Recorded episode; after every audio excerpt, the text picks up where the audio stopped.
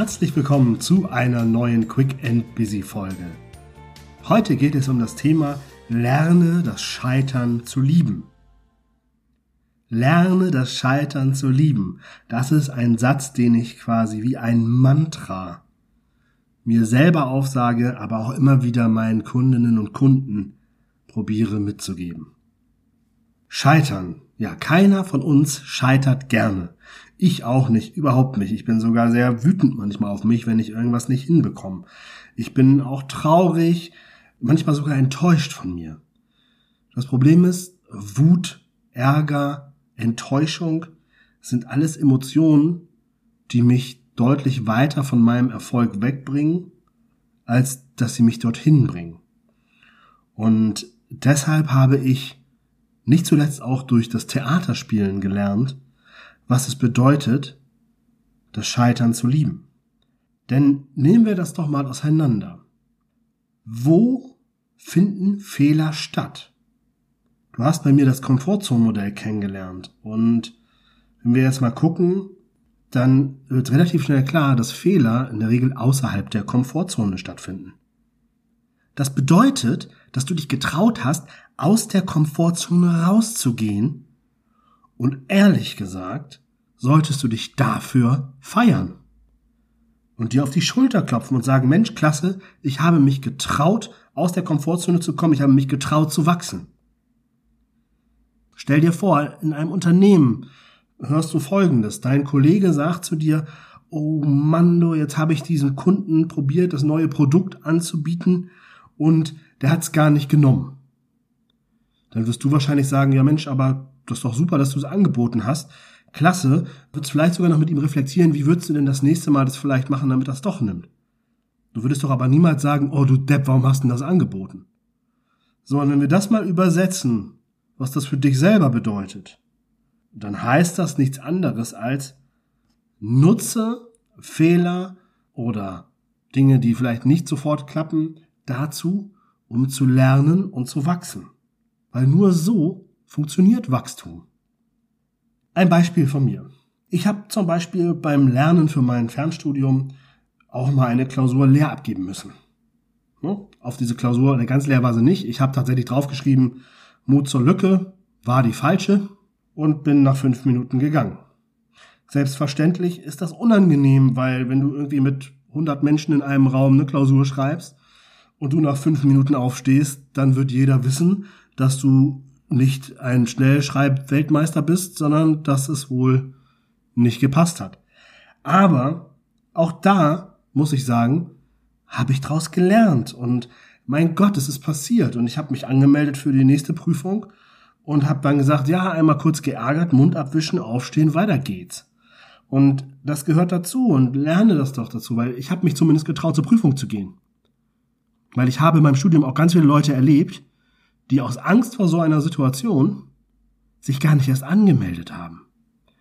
Und deshalb stell du dir bitte die Frage, möchtest du gar nicht erst losgehen, aus Angst davor eventuell zu scheitern? Oder möchtest du dir ein Mindset aufbauen, wo es darum geht zu sagen, ich liebe das Scheitern, weil das Scheitern ist für mich ein Inbegriff des Wachstums. Ich muss sagen, ich bin auch schon mal so richtig ins Fettnäpfchen bei der Arbeit getreten bei meinem Chef damals, bei einem von meinen Chefs. Ich habe das, ohne es zu merken, es war echt ein bisschen blöd, ohne es zu merken, habe ich ihn vor der versammelten Mannschaft im Teammeeting so richtig ein eingeschenkt und fühlte mich völlig im Recht und habe gar nicht gemerkt, dass ich die ganze Zeit gegen jegliche Entscheidung der Führung rede und quasi als eigentliches Vorbild allen anderen gerade aufzeige, wie bedeppert doch mein Chef ist. Das hat er im Nachgang mit mir reflektiert.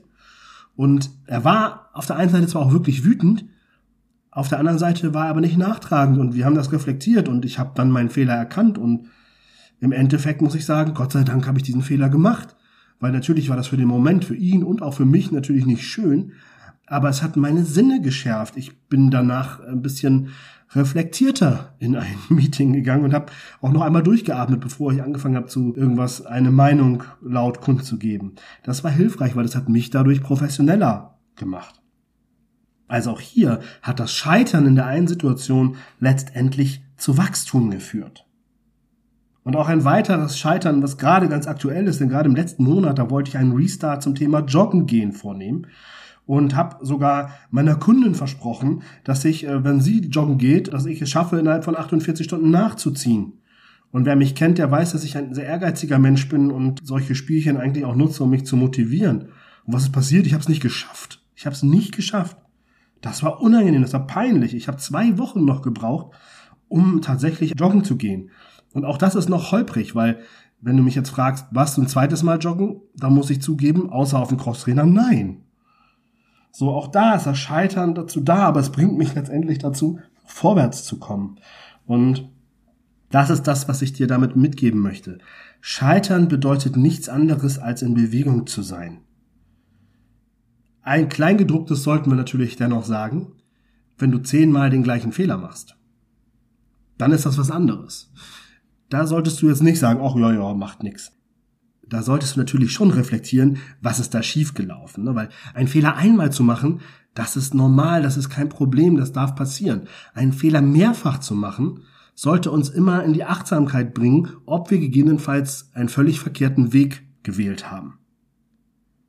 So, das heißt, auch in der Führungsarbeit solltest du Führungskraft sein. Akzeptier doch bitte das Scheitern deiner Mitarbeiter, weil wenn du das nicht akzeptierst, wenn du jeden Fehler bestrafst, sorgst du dafür, dass sich deine Mitarbeiter in die Komfortzone zurückziehen und immer nur das machen, wo sie sicher sind, dass das klappt. Das führt für dein Unternehmen dazu, auf Dauer zumindest, dass sich das Unternehmen nicht weiterentwickeln kann. Weil Wachstum findet außerhalb der Komfortzone statt. Deswegen eine Nullfehlerkultur ist in der heutigen Zeit geschäftsschädigend. Denn hier geht es darum, aus Fehlern zu lernen, Fehler zu reflektieren und daraus Wachstum zu ermöglichen. Für mich, ich habe es vorhin gesagt, war einer der großen Meilensteine, um das zu lernen, das Thema Theater. Denn ich habe mehrere Jahre Improvisationstheater gespielt und Improvisationstheater lebt eigentlich vom Scheitern.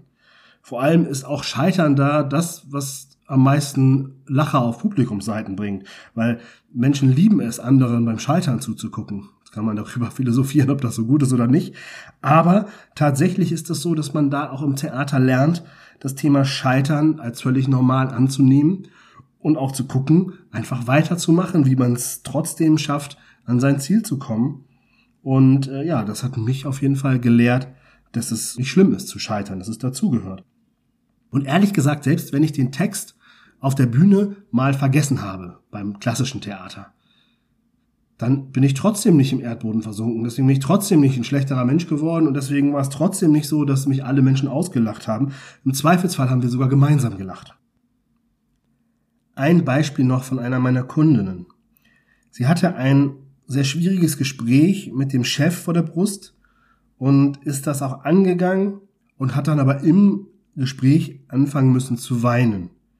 Und dann kam sie zu mir und hat sich sehr, sehr darüber geärgert, dass sie da nicht professionell geblieben ist und dass ihr die Emotionen durchgegangen sind, dass sie geweint hat. Aber mal ganz ehrlich, was ist denn passiert? Sie hat sich getraut, ihren Chef auf ein sehr schwieriges Thema anzusprechen. Und das ist richtig klasse, das ist Wachstum. Wir reden hier von Wachstumsschmerzen. Sie hat Schmerzen, weil etwas noch nicht so geklappt hat, aber sie ist dabei gewachsen. Sie hat sich getraut und hier geht es jetzt darum, dann mit x plus eins weiterzumachen. Also nochmal, es geht nicht immer darum, gleich perfekt zu sein, gleich den nächsten Step auf einmal mit einem Abwasch hier zu schaffen, sondern es geht darum, sich zu entwickeln, sich zu trauen, Mut zu haben, die Komfortzone zu verlassen und eben auch dann mal zu scheitern. In diesem Sinne wünsche ich dir ganz viel Vergnügen in der kommenden Woche und gebe dir die Aufgabe mit, mal darauf zu achten, wo du außerhalb deiner Komfortzone unterwegs bist und welches Scheitern dich nach vorne bringt. Ich freue mich darauf, dich nächste Woche wieder zu hören. Nächste Woche geht es um das Thema Reflexion. Und bis dahin alles Gute, dein René.